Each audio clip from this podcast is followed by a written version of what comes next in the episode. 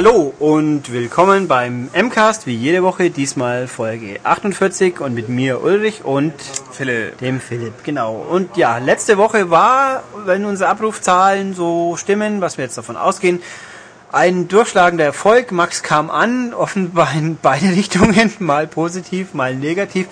Aber wie dem auch sei, äh, für beide Seiten sei gesagt, Max wird nicht regelmäßig jede Woche auftauchen, auch nicht jede zweite. Wir werden ihn halt wie üblich bei den passenden Spielen einspannen, wenn wir ihn erreichen können, was ja bei freien Mitarbeitern nicht immer ganz so einfach ist. Aber jetzt geht's wieder ganz normal weiter. Und deswegen auch noch äh, ein Rückblick auf letzte Woche, weil wir keine News hatten. Das eine große Thema werden wir jetzt doch noch mal kurz ein bisschen durchnudeln, nämlich Den iPad von Genau. Apple. Ja, ich wollte jetzt sagen, den iPad, das ist so ein knuffiges kleines Wuscheltier, das so auf dem Bildschirm rumhüpft, das man so streicheln kann mit der Kamera. Aber es ist natürlich ein anderes iPad, aber der Name ist einfach so ähnlich und ich muss immer an knuffige Sony-Viecher denken, wenn ich iPad lese und höre. Genau. Also höre vor allem. Genau, wenn du es hörst, ist es gleich, ansonsten natürlich komplett anders geschrieben. Wir reden also nicht von Sonys, ähm, iPad, Sonys iPad, von Sonys äh, Wuscheltier, Sondern von- sondern von dem neuen, ähm, ja, Tablet-Ding von Apple. oder auch, wie beschrieben wurde, was auch gar nicht so unpassend ist, iPhone in groß. iPhone in groß oder ein iPod, iPod Touch in groß. Ja. Einfach weil es so ein, ja, fast äh, ein bisschen großes DIN A5, glaube ich, großes, äh, flaches Gerät ist. Ähm, was nur als äh, nur, nur via Touchscreen funktioniert, eben das iPod Touch und eigentlich auch keine sonderlich äh, großen Funktionen besitzt. Also nicht wirklich mehr als das iPhone, sondern vielleicht sogar noch ein bisschen weniger. Ist also alles nur ein bisschen vergrößert. Trotzdem wird das gefeiert oder wurde es vor äh, wurde es gefeiert so als als Riesending, was was einschlagen wird, was möglicherweise ähm, Buch- und Zeitschriftenmarkt revolutioniert. Ja, weil, also das iPad hat, äh, hat nuschiges Haar und niedliche Klamotten. oh Gott, furchtbar. Ähm, der Bildschirm heißt 9,7 Zoll, also nicht ganz 25 Zentimeter. Diagonale ist auch ordentlich groß. Man hat ja gesehen, wie Steve Jobs damit rumjongliert hat. Ähm, Auflösung hat 1024 auf 768 Pixel, also auch völlig okay. Und man kann halt alles mögliche machen. Ja, und die eine neue tolle Funktion, die sie quasi gepusht haben, ist äh, iBook. Glaube ich, hieß es doch, oder? iBooks. also Ja, halt ich glaube auch. Ja, elektronische Bücher halt, die man dann über den iBook Store, iTunes Store kaufen kann. Die stehen dann in einem virtuellen Buchregal und hat dann sogar mit Umblätteranimation. Also es ist einfach ein E-Book-Reader und sprich äh, Amazon mit Kindle oder Kindle, wie er auch immer jetzt heißen mag. Ich glaube Kindle Sag mal oder Kindle. Kindle. Ich sage jetzt einfach mal Kindle, so wie das Christkindle. Super. Ähm, äh, ja, also das hat äh, Amazon wird dann vielleicht doof ausschauen damit. Für mich spannend an der Frage wäre halt, wie schaut's aus, wenn man äh, nicht Deutsch in Deutschland oder mit der Regionalität, mit der Territorialität dieser Buchangebote. Kann ich dann im iTunes Store oder im iBook Store in Zukunft auch amerikanische Bücher kaufen? Oder englische? Ja, das ist eine Frage, die Apple natürlich noch nicht geklärt hat. Ja, das wäre aber für mich ganz furchtbar wichtig, weil ich im Endeffekt keine deutschen Bücher mehr lies, weil was ich lesen will, kommt halt in Englisch früher raus. Wenn es jetzt von mir aus Harry oder nehmen wir einfach Harry Potter, kam, ja gut, den gab es ja bei uns überall zu kaufen. Oder lassen wir das neue Dan Brown Buch sein oder mein Lieblingsautor Guy, äh, Gabriel Kay, wo ich sagen muss, alle loswerden und seine Bücher kaufen sind super, auch wenn ihr sie nirgends finden werdet, bestellt sie sie bei Amazon, da gibt es teilweise. Ähm, also so Sachen, die gibt es zum Teil nicht einmal auf Deutsch. Das kommt noch dazu. Ähm, kann ich die dann kaufen? Kann ich sie nicht kaufen? Das, das fände ich relativ wichtig. Apple hat auch irgendwie gesagt, ihr Format ist kompatibel mit irgendeinem populären Standard-E-Book-Format. Sprich, man könnte ja auch dann eigene Dateien als E-Book lesen, wohl. Aber gut, also es war halt die eine große Sache. Sonst gibt's halt mal Browsen, Surfen geht halt ganz toll mit Touchscreen-Bedienung und virtuellem Tastatur-Keyboard, was für Wurstfingermenschen dann tatsächlich diesmal auch Sinn macht, weil die Tasten, die Buchstaben groß genug sind, dass man sie auch trifft, wenn man es einblendet. Und Spiele, ja, also die iPhone-Spiele werden voll kompatibel sein, heißt's. Das ist, und dann kann man sie entweder in Originalauflösung laufen lassen, hat man ein bisschen viel schwarzen Rahmen oder man zoomt sie ran. Und äh, ich bin mir nicht sicher, äh, dass, ob, ich habe es nicht ganz verfolgt, ob jetzt diese Bewegungssteuerung oder Kippsensoren sind drin. Die ist, die ja. ist mit drin, weil es gab eine Demo zu Need for Speed und da haben sie es gezeigt Ah, und dann, okay. wenn ich nach links und rechts lenken will, dann kippe ich dann einfach das. Das geht iPad. also. Und jetzt weiß ich auch nicht, ob es iPhone-Apps gibt, äh, wahrscheinlich die mit Spracheingabe funktionieren, ob das iBook ein Mikro hat. iBook, iPad natürlich. Ob es ein Mikro hat. Es hat auf jeden Fall keine Kamera. Das habe ich schon gelesen. Das ist auch, ja, fast ein bisschen erstaunlich. Dann kann ich gar nicht auf Reisen gehen mit meinem iPad und dann meine Reise filmen und gleich bearbeiten, was ja sonst super gehen würde. Schließlich gibt es ja einen Haufen Verarbeitungsgedönse. Oh, da kommt gerade Max. Max, sag mal was Lautes, wir nehmen gerade den Podcast auf. Was Lautes? Ja, wunderbar. Das viel mehr wird er aber heute, glaube ich, nicht beitragen. Nee, ähm, aber hier Stichwort Reisen. Ähm, das iPad ist nicht dafür designt, dass man es irgendwo mitnimmt und möglicherweise auch als, als, ähm, als, als Notebook-Ersatz nimmt. Überhaupt gar nicht, sondern es ist einfach so ein typisches Gerät. Man lümmelt auf dem Sofa rum, man will nochmal schnell ein bisschen im Internet gucken, man will irgend, man möchte gerade sein Buch lesen oder vielleicht seine Zeitschrift angucken. Dafür ist es geeignet und auch, ähm, weil es einfach gegenüber einem typischen PC oder, oder Notebook-Besitzer überhaupt gar keinen Mehrwert bietet, ist es einfach auch ein Gerät für Leute, die keinen PC, die keine PC-Kenntnisse haben, die vielleicht auch keinen PC besitzen, die einfach damit nichts anfangen können, mit Internet sonst wie was, also eher die ältere Generation, ist meiner Meinung nach ist, ist es schielt Apple darauf, dass die Leute sich das dann besorgen, die dann also so, weiß ich nicht, ich sage einfach mal die typischen FATS-Leser, ähm, die das einfach so nutzen und dann sich die Bücher kaufen. Ähm, wegen dieses iBook-Stores im Übrigen noch, es gab ja auch die Kritik, weil viele Magazinmacher ja, die haben ja ihre Hoffnung daran gelegt, ähm, dass sie darüber Zeitschriften ver, äh, ja, verkaufen können, ähm, weil die Printverkäufe an sich ja zurückgehen. Und die große Kritik ist, Apple hat zwar diesen iBook Store für Bücher, aber die haben überhaupt kein Äquivalent für Zeitschriften. Das haben sie überhaupt nicht nachgeliefert, da sagt Apple auch gar nichts zu. Also irgendwie ist es doch ein bisschen Ernüchterung, weil so große Hoffnung und jetzt hm, gucken sie ein bisschen blöd. Also ich würde ich würd mich sehr wundern, wenn sie es nicht entweder anbieten, das kommt halt noch als neue Rubrik, oder man muss mal über Apps gehen. Ich meine iPad-App, die kann ich ja dann auch so verwalten. Ich meine, Zeitschrift, also bei Zeitungen ist es sowieso klar, kein Mensch kauft jeden Tag eine neue Zeitschrift aus dem Store, dann nimmt er lieber gleich ein Abo, also würde ich sagen. Und bei Magazinen okay, da sieht es ein bisschen anders aus. Ähm, wobei die auch die Frage ist, wie schaut es denn aus? Können wir in einem iBook Store einen Playboy kaufen oder dreht dann ganz Amerika durch? Also, Oder noch was Schlimmeres, ein Hustler zum Beispiel. Oh wei, oh wei. Das weiß ich nicht. Aber da, in hart. diesem Zusammenhang fällt mir natürlich ein, das ist natürlich nicht alles umsonst. Erstens kostet das Gerät mindestens 500 Dollar. Ähm, gibt es in mehreren ähm, Ausbaustufen bis 700 Dollar und ähm, Ja, mit 8 bis 32 Gigabyte, glaube ich. Genau, also umgerechnet der günstigste wäre dann 400 Euro. Muss man sehen, was 400 Euro hier sind oder 500 Euro gar. Ähm, was mir aber einfällt, ist, ähm, man muss natürlich noch einen Vertrag abschließen mit Apple. Man braucht eine Breitbandverbindung. Das geht nicht einfach so mit WLAN sonst wie was. Die wollen sich dann dafür bezahlen lassen. Es gibt zwar keine ähm, keinen 24-Monats-Vertrag, sondern so jederzeit kündbaren, aber man muss natürlich zusätzlich noch bezahlen dafür. Ja, also es war alles ein bisschen komisch, eben WLAN, dann gibt's dann die G 3G, also UMTS, mehr oder weniger Variante, die kostet deutlich mehr.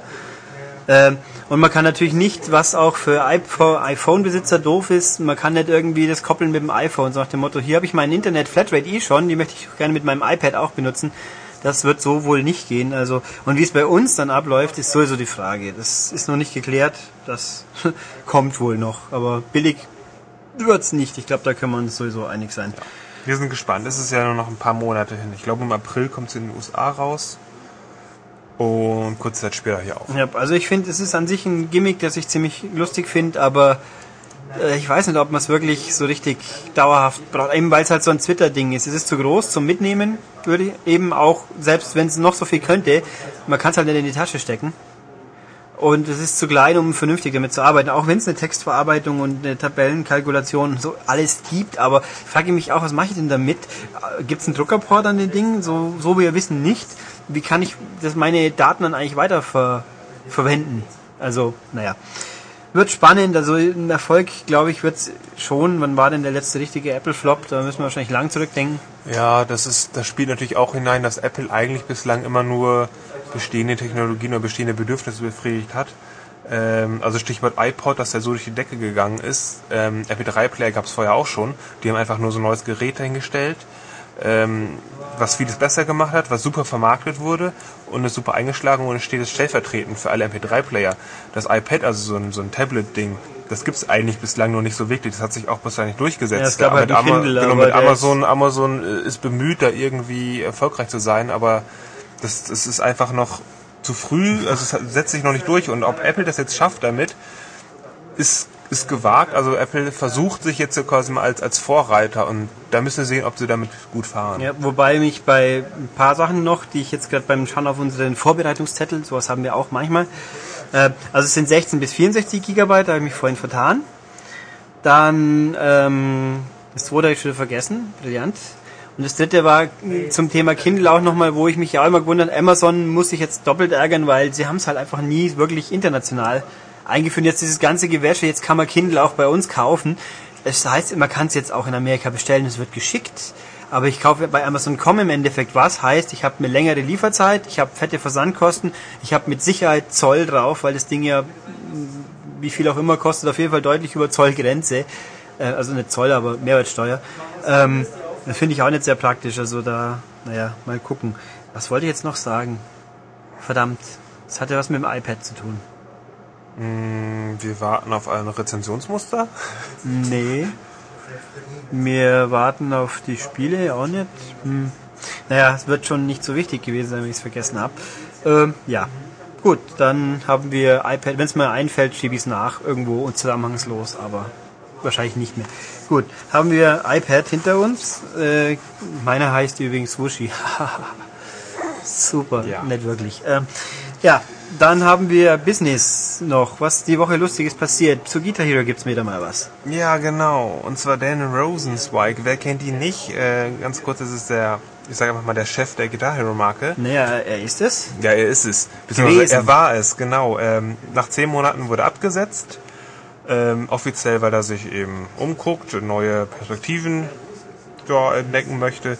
Ähm, und ja, Gerücht ist natürlich, ja, Guitar Hero Spiele konnten Umsatz, Umsatz nicht zulegen, ähm, Markt ist gesättigt, äh, keine Ahnung, zehn Spiele im letzten Jahr rausgebracht und hat alles nicht so viel mehr bewegt und musste deswegen abdanken.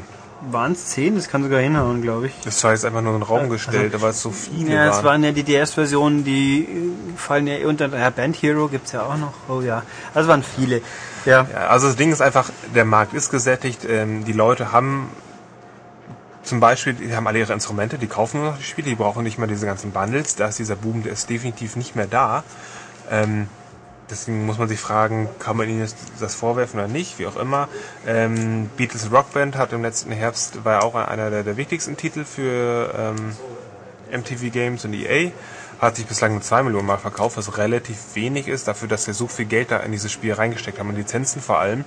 Ähm, also, das ist definitiv so, der Musikmarkt schrumpft. Das ist ein Riesenproblem auch im US-Videospielemarkt einfach, dass der Umsatz da zurückgegangen ist. Hauptschuld waren die Musikspiele, da hatten wir schon mal drüber gesprochen. Naja, es gibt zumindest jetzt einen neuen, ähm, neuen Guitar Hero Chef. Der war bislang, was war der, Chief Operating Officer, was auch immer sich dahinter verbirgt. Ähm, der hat auf jeden Fall den Posten übernommen. Und der Dan Rosenzweig, der ist jetzt bei einem Online-Verleiher ähm, für Lehr- und Schulbücher.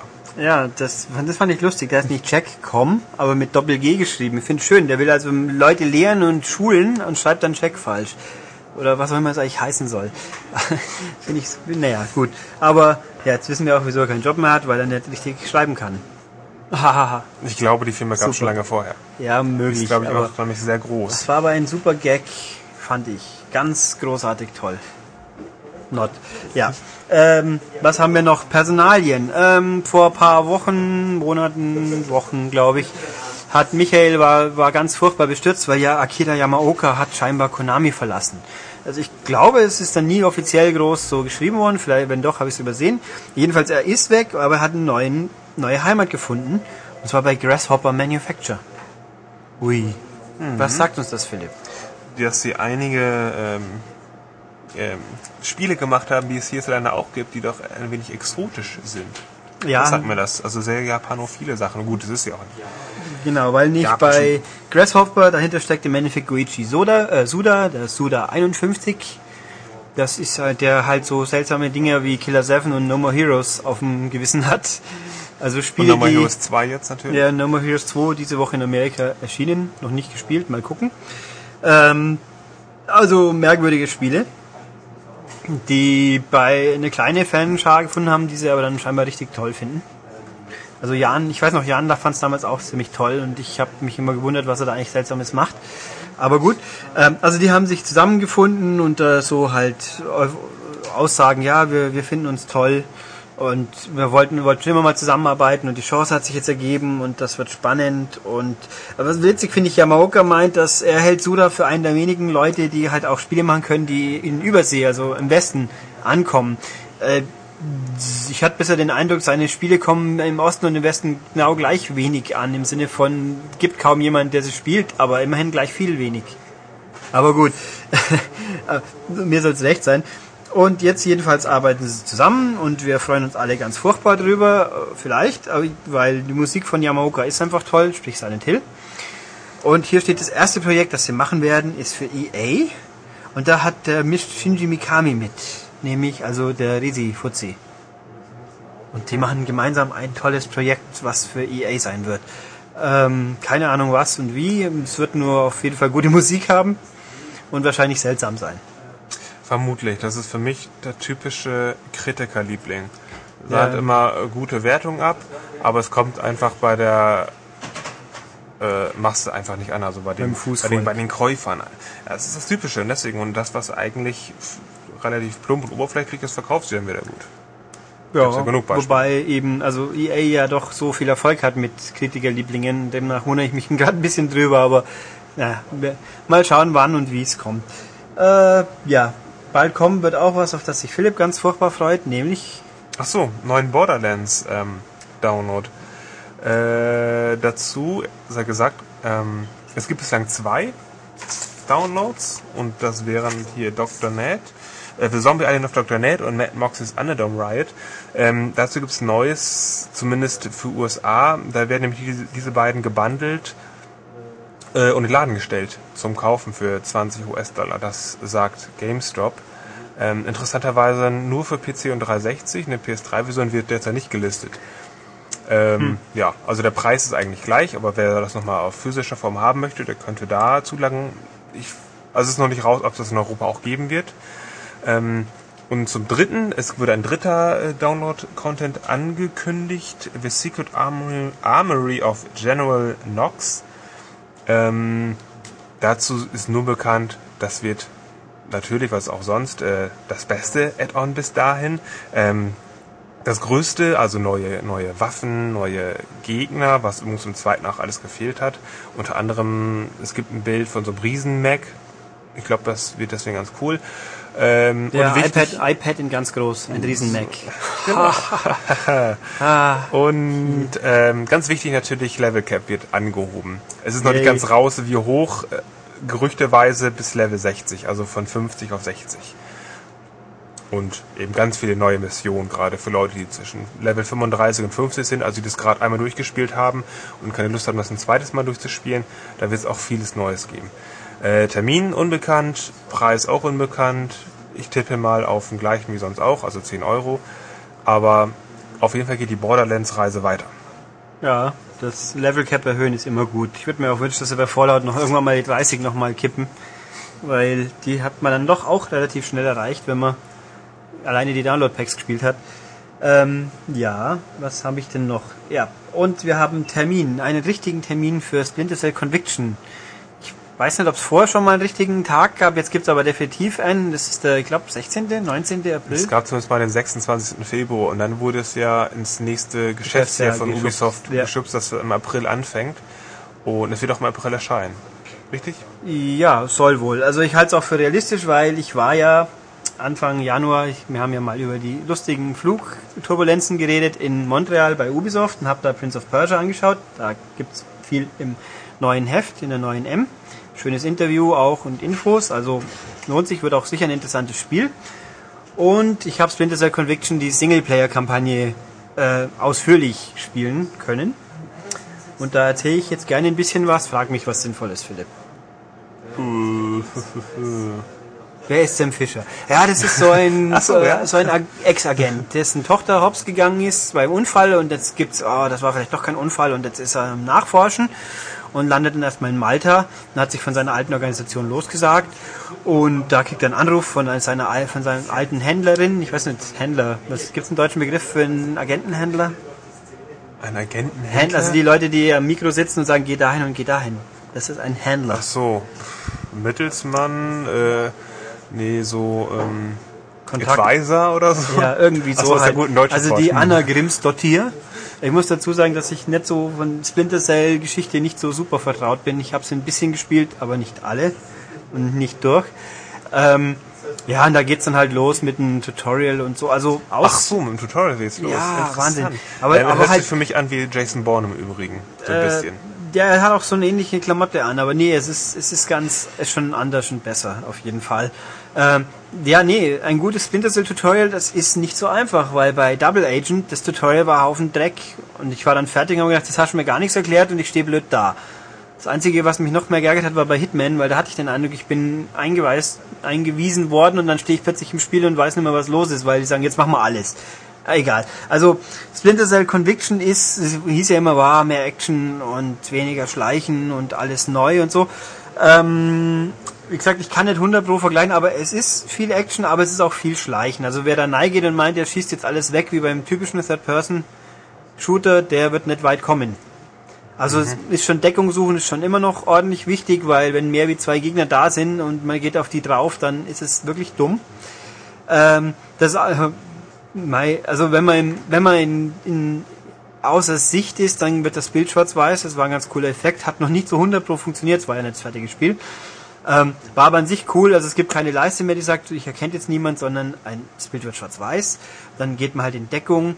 Und ähm, wichtig ist diese Mark and Execute Geschichte. Also Ja. man hat die Option, man kann Gegner vormerken und dann auf einen Ruck erledigen quasi. Je nachdem, welche Waffe man hat, zwei oder mehr Gegner.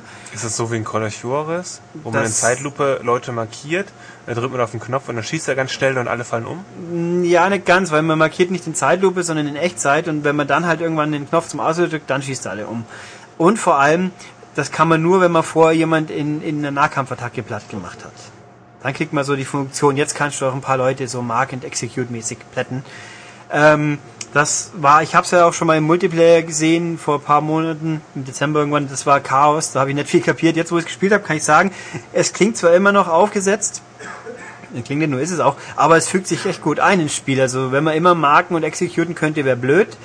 Und so muss man halt auch ein bisschen was können, weil an Nahkampf jemand plätten, den muss man sich ja eben ranschleichen ein bisschen, sonst sieht er einen. Ja, und dann hat man vielleicht ein Problem. Also es hat schon gut funktioniert. Und die Level waren schick gemacht. Diese Fringe-mäßige Gag, dass die Schrift in die Umgebung eingeblendet ist, funktioniert auch gut.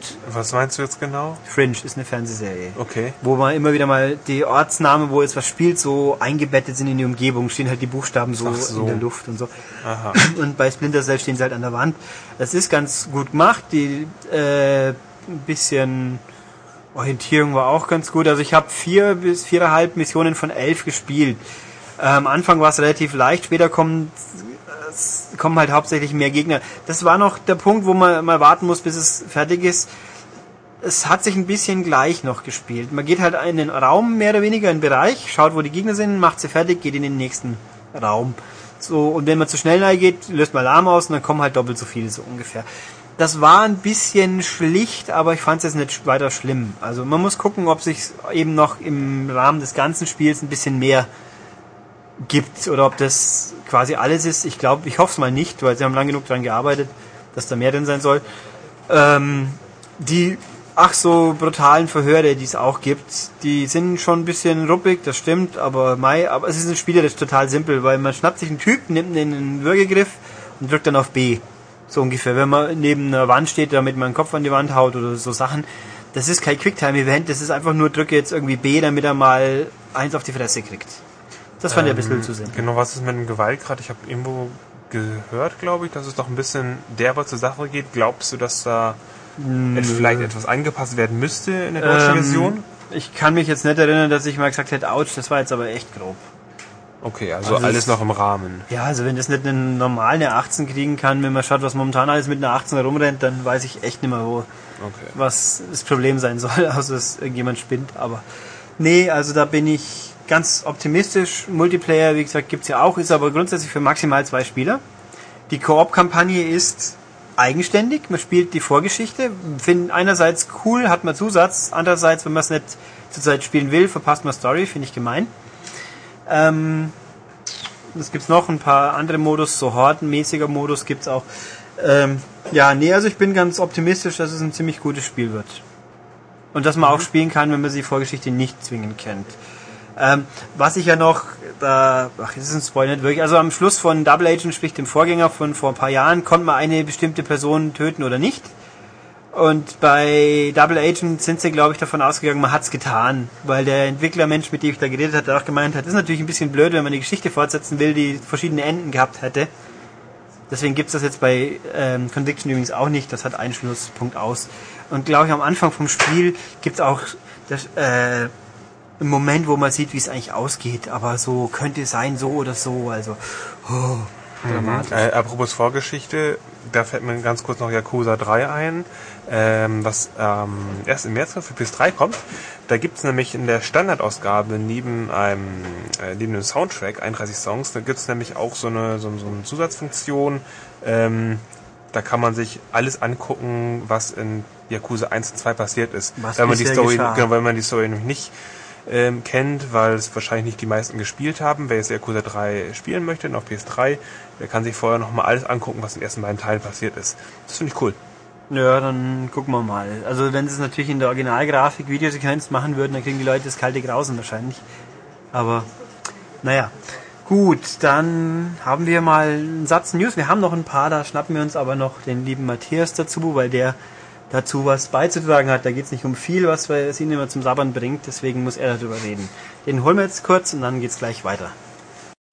So, und wie gesagt, haben wir jetzt den Matthias hier Guten Tag. der uns jetzt zu vielen tollen Sachen seinen Senf dazugeben wird, nämlich angefangen mit einem neuen Spiel von jemand Bekannten. Genau. Äh, wir sprechen von Vanquish, dem äh, neuen Spiel von Shinji Mikami. Yay! Genau. Haben wir heute schon mal erwähnt, Resident Evil Fuzzi. Richtig. Resident Evil, PN03, God Hand ähm, und ein paar andere Sachen noch. Ähm, Welches Spiel passt nicht in diese Liste? was? Resident Evil, was erfolgreich ist? Genau! Haha! Sehr gut. Ähm, ja, der, der gute Mann hat eben einen zeitlosen Klassiker geschaffen oder eine Serie, die wichtigste Serie wohl für Capcom. Ähm, hat dann aber ein paar Flops gelandet, ähm, ist ein bisschen in Ungnade gefallen und hat äh, mehr oder weniger freiwillig, das weiß ich nicht genau, aber er hat jedenfalls ähm, Capcom verlassen und arbeitet mittlerwe- mittlerweile bei Platinum Games, den Mad World und Bayonetta-Machern. Ähm, und die machen jetzt ein neues Spiel. Das Spiel heißt Vanquish. Es gibt ähm, bisher nur einen Render, einen Render-Trailer, also außer es ist Echtzeitgrafik und ich bin, äh, und es kommt auf der PS5, aber ähm, es ist ein Render-Trailer, ähm, in der man, in dem man einen Held sieht, der ein bisschen aussieht wie der Master Chief, mit ein bisschen so PN03-Design gemischt und der gegen Alien-Invasoren mächtig rumballert. Es ist irgendwie ein Mensch, steckt in so einem super Söldneranzug aus weißem Metall, der von irgendeiner so Maschine zusammengestöpselt wird, also so ein Superheld. Ähm, sieht nicht unfassbar inspiriert und prickelnd bisher aus. Ich finde es ganz cool, aber ähm, ja, viel mehr kann man dazu noch nicht sagen. Es wird, ich schätze mal, für die Next-Gen-Plattformen kommen, kann man aber auch noch nicht sagen. Und ähm, es wird aller Wahrscheinlichkeit nach von Sega gepublished. Ja. Das ist so ziemlich alles, was man zu Vanquish bisher sagen kann. Also es wird die Welt in, in freudige Regung versetzen und ganz alles revolutionieren oder eher nicht. Das wei nicht? ich weiß es natürlich nicht. Es ist von Mikami und es kommt von Platinum Games. Ähm, demzufolge wird es wahrscheinlich sehr gut. Und wir stellen fest, Philipp bringt nach Worten zu diesem Spiel, deswegen ist er auch so still. Ja, Ja. genau. Ich hoffe, euch ist jetzt nicht so langweilig, wie Philips Gesicht gerade andeutet. Aber Genau. na gut.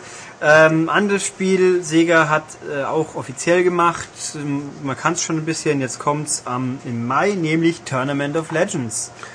Ja, da ähm, zum neuen Spiel oder zu dem Spiel musst du jetzt was sagen. Da bin ich so. nämlich nicht auf dem neuesten Stand. Also- Also, was, es sieht ein bisschen aus wie Soul Calibur und es wird ein Ja, du Prügelspiel. hast es aber doch schon mal gesehen. Genau, aber Richtig, da dazu muss ich dann noch. danach was sagen. Also genau. Tournament of Legends ist ein 3D-Beat'em Up, steht hier mit vielen Kämpfern. Also im Endeffekt, es ist Soul Calibur, so wie es hier liest, was halt mit Gladiatoren-Look. So mit Gladiatoren und Minotauren und eine mächtige Valkyrie, wie auch immer die dann aussehen mag.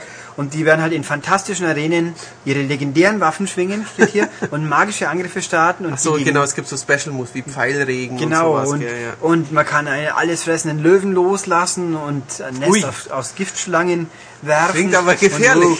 so, ähm, ja, Das äh, ist aber ein Wii-Spiel, muss man sagen. das Also, ist ein Wii-Spiel. Also es klingt wie Soul Calibur, eben, nur anders. Ja. Soul Calibur auf 2 auf Gamecube war auch gut. Also das dürfte der Wii Ja, gerade noch hinkriegen, also- ein gutes Beat'em Up.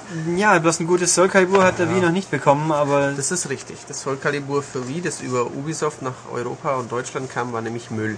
es war ein Action-Adventure mit bisschen Gekloppe drin und total bescheuert. War Devil May Cry mit zehn verschiedenen Soul Calibur Charakteren für die Tonne. Genau. Ja.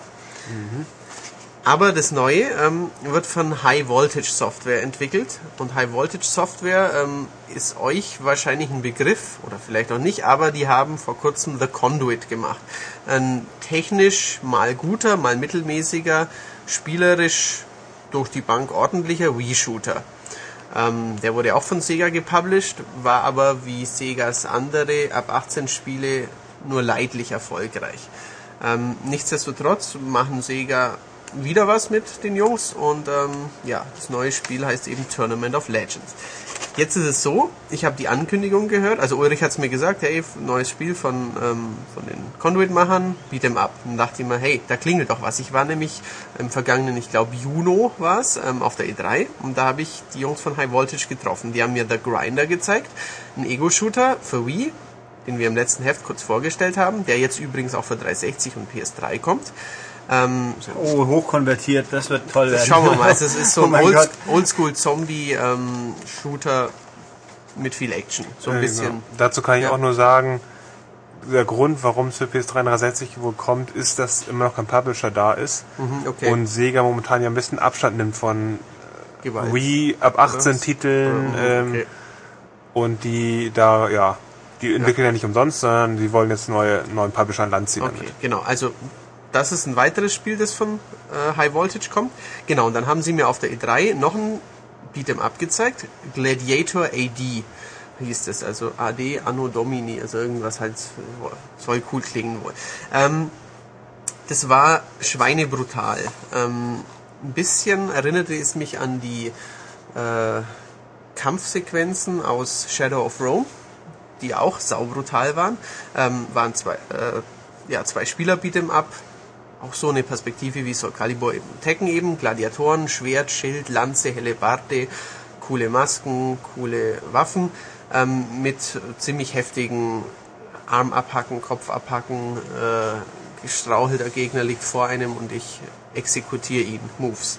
Das habe ich kurz gespielt, ähm, steuerte sich ordentlich, war auch schon ein bisschen Bums dahinter, also dachte ich mir, ja, ganz nett, schauen wir mal, was draus wird. Und jetzt äh, ist offensichtlich das Tournament of Legends draus geworden, das äh, ein bisschen noch wie das Gladiator AD anmutet.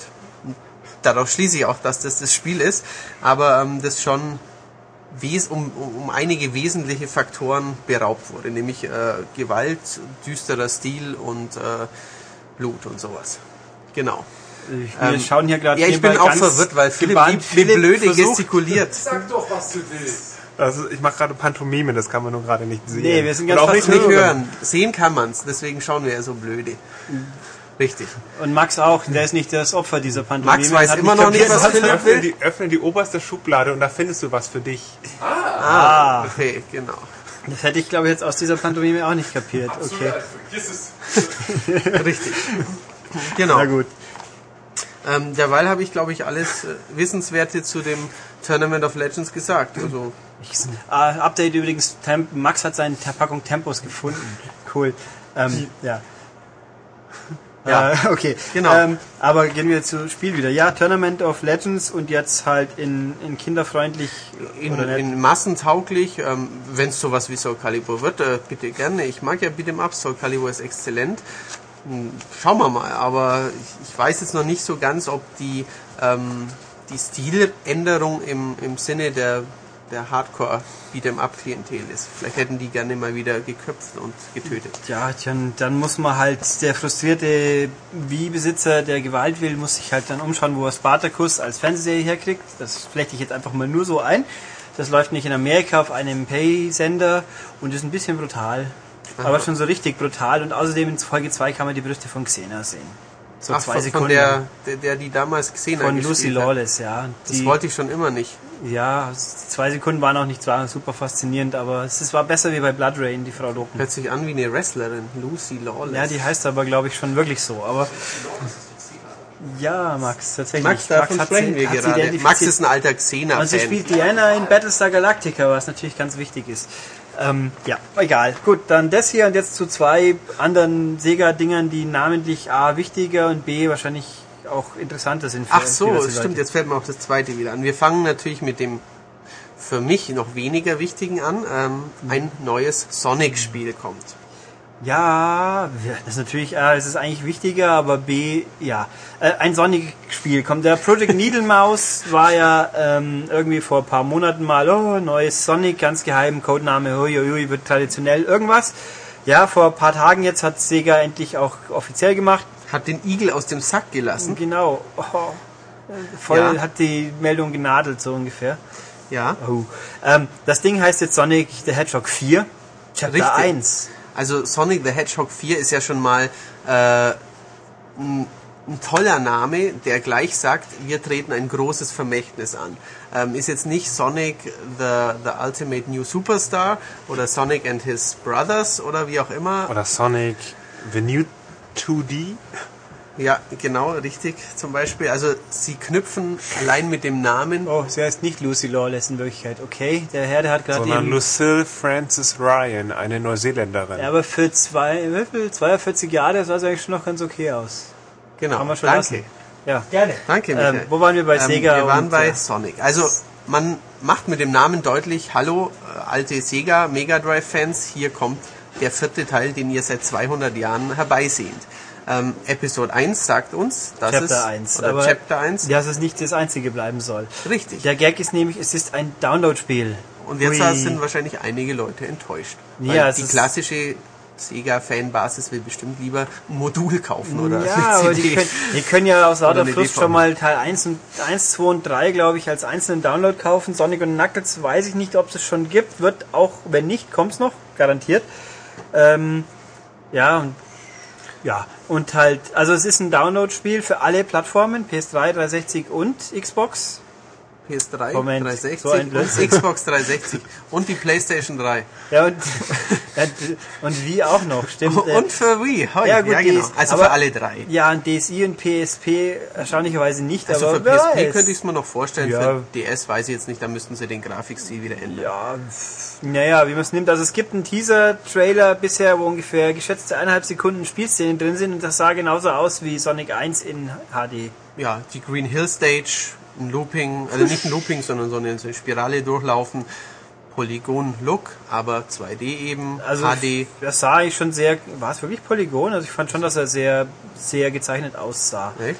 Ja, Dann vielleicht also- sollten wir uns den Trailer nochmal anschauen. Ich behaupte, es ist Polygon. Also er sah auf jeden Fall vernünftig aus und nicht abschreckend. aus, ja, und richtig. dann Klassisch. Gut, also es wird halt ein Spiel, wo man schnell rumrennt und dauernd irgendwo hinstößt und mal gucken. Ich hoffe nicht, denn die letzten Sonic 2D-Spiele ähm, auf dem DS haben gezeigt, dass Sonic auch abseits der Trial-and-Error-Passagen ähm, glänzen kann. Da waren nämlich nicht mehr so viele, oh, ich laufe jetzt nach rechts, oh, da kommen Stacheln, oh, ich mach's nochmal, Passagen. Ach, das war nur auf der PSP, oder? Wie hieß das Ding auf der PSP? Sonic Dings. Die zwei Teile? Ja, Hero? Sonic Rivals. Rivals. 1 und 2. Die waren, Toll. Äh, Die waren nicht toll, toll. aber die Super. waren okay. Vor allem der erste Teil, die letzten paar Levels, die kann ich sehr empfehlen. Na Ich hab nämlich wer- beide durchgespielt. Wer es irgendwo auf der Müllkippe die verbuddelten UMDs findet, der kann es ja mal ausprobieren. Genau, Ähm, richtig. Er ja. kann mir auch ein Angebot schicken, ähm, was er für meins zahlen möchte. Oh, oder vielleicht Ja. hat Sega. In den Gruften von Sega gibt es wahrscheinlich die geheimen Räume, wo die nicht verkauften Spiele lagern, für jeden eins. Richtig, genau. Das muss aber eine große Lagerhalle sein. Genau, richtig. Und dann was lagert da noch? Shenmues. Ja, vermutlich. viele Shenmues. Genau. So Und- ein Schmu. Genau, und damit kommen wir schon zu unserem nächsten Thema. Das eigentlich, ähm, naja, es ist seit vielen Jahren in der, in der Fanbasis von, in der Sega-Fanbasis immer wieder ein Thema. Wann kommt denn ein neues Shenmue? Ähm, Und bei anderen Leuten ist die Frage immer, wer will denn ein neues Shenmue? ich zum Beispiel. Und Ja, ähm, wie die. Kommentare in unseren Newsmeldungen zeigen, wollen viele unserer User, Leser, Fans sind Fans von Sonic und Shenmue. Jedenfalls, also, ähm, Fakten sind relativ spärlich. In der japanischen Famitsu ist wohl ein Interview drin. Ich habe sie nicht persönlich hier oder persönlich gelesen und dort sagt äh, ein Sega-Verantwortlicher, hey, wir würden gerne ein neues Shenmue machen, aber es hapert an der Kohle, weil naja, die Vorgänger waren nicht so super rentabel, wenn man es jetzt mal schön formulieren möchte. Ähm, aber jeder, der mag, kann uns doch Geld geben und dann machen wir für seine Konsole ein Shenmue 4, äh, 3. 3 natürlich. Das ist doch so ungefähr der, die Aussage Ja, gewesen. wobei die Shenmue 3 wäre natürlich von vorne weg ein großes Problem, weil 1 und 2, ja gut, haben wir ja vorhin schon gehabt, Yakuza 3, dann legt man halt eine Disc bei. Es gab ja Shenmue 2 auch für die Xbox. Und da lag dann eine Disc bei mit den Videosequenzen von Teil 1. Genau, Shenmue Movie, wie Japaner vielleicht sagen It's a würden. very great Sa- idea. Samubi, ja. ja, und ähm, ich weiß gar nicht mehr, war das eigentlich Englisch? Ich glaube Shenmue 2 war dann sogar Englisch, ja. Auf der Xbox? Ich glaube schon, wenn sie in Amerika verkaufen. Das, Auf Dreamcast aber nicht. Auf Nee. Dreamcast war nur die japanische Synchro bei das da überhaupt noch in Da Amerika? Mhm. gab es eben auch nicht in Amerika, sondern glücklicherweise noch in Europa. das war der, wo uns Sega noch geglaubt hat, den Dreamcast in Europa zu retten. Ja. Was uns wenigstens ein paar gute Spiele noch beschert hat, aber okay. Sonst, ja. Ähm, ja, also wie viele Teile war Shenmue ausgelegt? Fünf, sechs, irgendwie sowas. Keine Ahnung. Ich weiß nur, dass Teil 2 mich äh, sehr euphorisiert, aber auch unbefriedigt zurückgelassen hat. Weil am Ende mit ja, dem Baum und dem, der Höhle und irgendwelchen Artefakten, das war... Wolf, der Wolf und das Lamm. Wovon sprechen Sie? Kurz. Ist das Happy Kerkeling? Jo. Gut, wäre ich jetzt Anfang aber... der 90er, glaube ich. Ich wäre jetzt nicht spontan auf Happy Kerkelings Hurz gekommen bei meiner Erzählung, aber egal. Ähm, Ja, der Baum und die Höhle. Der und dann, Wolf und das Lamm. ja, wie Hurz. gesagt, ich bin nicht so der große HP-Fan, daher kann ich da nicht so viel zu sagen. Philipp, würdest war du gern ein neues Shenmue spielen? Ähm, ja. Ja, Ja. Ja. Was soll ich so sagen? Ich habe den ersten Teil damals gekauft und fand das total cool. richtig. Und der zweite Teil war vielleicht nicht mehr so cool, so neu, so war nicht mehr ganz so liebevoll modelliert an manchen Stellen, aber er war spielerisch besser und er war länger und größer. Das und hatte würde heute, drin. meiner Meinung nach, heute würde es nicht mehr so einschlagen, dieses, wow, große Stadt und viele Erforscher und sonst wie was, weil das dieses typische. Open-World-Ding einfach ist, was jetzt, was bekannt ist in den Open Köpfen. World und Little Detail, weil man halt dann am Anfang fan- unf- unfassbar euphorisiert war, weil man eine Schublade aufmachen konnte oder eine Cola-Dose drin Genau. oder in den Mülleimer reingucken. Alles, Gabelstapler das, alles das habe ich gemacht, so dass ich nämlich Genau. irgendwann nicht mehr wusste, was ich eigentlich jetzt für die Story machen soll. Ich habe mich irgendwann verlaufen. Ja, ich wusste nicht mehr, was, kann was los ist. Also Shenmue war bestimmt nicht fehlerlos das, und hatte auch nicht die beste Steuerung, vor allem der erste Teil. Aber es war ein sehr, sehr besonderes Erlebnis und ähm, ja, wie man an den Fanwünschen merkt, äh, haben das einige Spieler nicht vergessen und würden da gerne nochmal zurückkehren. Wie gesagt, ähm, Sega sagt, wir würden das schon gerne machen, aber wir brauchen halt einen, ja, jemand, der sagt, hey, exklusiv auf unserer Konsole, wir lassen uns das was kosten, dass Shenmue kommt. Und ähm, ja, das hat die Diskussion um einen Nachfolger zu Shenmue jetzt wieder angeregt. Aber die Frage ist, wer würde es machen? Schauen wir mal. Ähm, Sony hat jetzt schon ein Spiel, was gen ähnlich, ähnlich Sony abgehoben hat ist Yakuza, und weggedreht ist. Nö, Sony hat Heavy Rain, wollte ich sagen. abgedreht. Was, was Ja. auch, wo man auch jeden, jeden Staubkorn zweimal anschauen kann, weil es ja so lustig und unterhaltsam ist. Ist Aber, es? aber ich finde schon, Yakuza schlägt schon in diese Kerbe rein mit diesen verschiedenen Ja. Spielelementen. Yakuza kommt auch noch jetzt dann doch, okay, bei Microsoft, äh, wobei natürlich ein Shenmue mit Avataren wäre vielleicht auch ganz lustig. Oh Gott, nein, bitte Rio nicht. sieht dann so nein, aus. Nein, nein, nein, ich will da schon den Nanazuki wie bisher Ja, haben. das wäre aber irgendwo schon und äh, mein bei Nintendo äh, It's a me, Ryu. Ich glaube nicht, dass, Nee, dass das- Nintendo... Da wird's auch, wie wird's Gerade dann ausschauen, mein Gott. Vielleicht Ja. wieder Dreamcast-Spiel, also das Nein, muss nein, ja nicht nein, sein. nein, nein. Es könnte so wie Super Mario Galaxy aussehen. Das von wär der dann aber- Grafikqualität das- her, nicht vom Look. Und dann wäre es schon richtig Dann gut. wäre Aber nee, klar, das geht nicht, weil Mario ist ja auf simple Formen und Farben gebaut und ein Dings soll ja möglichst realistisch ich aussehen. verstehe, und was du meinst. Geht Klar. überhaupt also nichts. bei Wii wären, Das wär es wäre bitter, glaub ich. cool, aber es wäre nicht so cool wie vielleicht ein Shenmue in HD. Ähm, ich fände Microsoft, glaube ich, im Moment irgendwie auch nicht dran. Also am ehesten könnte ich es mir noch bei, bei der PlayStation 3 vorstellen. Ich fände es auch interessant, wer es denn machen würde, weil äh, der Erfinder von Shenmue, Yu Suzuki, ist ja quasi aus den, ja, aus den Entwicklerkreisen irgendwie, die man so mitbekommt, verschwunden. Ja, also eine Autofirma gegründet, ne?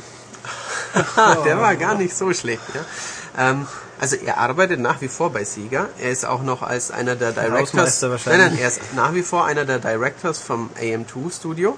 Ich habe nämlich jüngst das Sonic and Sega All-Star Racing durchgespielt und dann in den Credits erfährt man, wer aktuell im Arcade-Business auch irgendwie noch dabei ist und da ist ähm, er schon noch oben mit dabei. Ja, bloß dass einem natürlich keine Automaten einfallen, somit ist das eh. Ja, ja, aber es gibt ja auch, äh, in der Abteilung arbeiten ja auch die Virtual Fighter Leute und sowas. Also da, da kommen schon noch gute Spiele bei rum, aber man weiß in den letzten Jahren nicht so recht, was der Herr Suzuki macht. Ich Ja. hoffe, er macht ein neues Shenmue für die Könnt ja 3 Shenmue oder so. Arcade machen, wo dann nur noch die Kampfsequenzen drin Ja, sind. vielleicht. Oder Shenmue Online, aber das ist ja auch schon lange tot. Naja, gut. Genau. Haben wir die News hinter uns gebracht, gehen wir gleich nahtlos über in die Spiele, weil nicht auch Matthias hauptsächlich die Dinger gespielt hat. Und fangen wir mal mit was ganz Entspannenden an. ja, wir sprechen heute über Endless Ocean 2. Den Ruf des Meeres. Also der Ruf des Meeres. Ich habe jetzt nur ganz grammatikalisch das schnell angepasst. Und wie ruft das Meer? Ähm, Holger! Wovon spricht dieser Mann schon wieder? Ja, das Meer ruft doch irgendwas. Was ruft Ich habe Hunger oder komm baden oder ich Komm bin blau. tauchen, komm ich tauchen, Bin, ich bin blau und ich schön. bin blau und Torgle und so. Ne? richtig. Aber das Wasser ist ja gar nicht blau. Das ist ja die Lichtbrechung. Ja, richtig. Aber im Spiel erscheint es doch ziemlich blau. Ähm, wie es das Spiel auch in Japan heißt, da heißt es nämlich Everblue. Nein, Forever Blue. Nee, heißt's? Everblue, glaube ich. Nein, nein. Lasst mich kurz überlegen. Redet kurz über was anderes. Ich muss jetzt überlegen. wie es Ja, lass doch.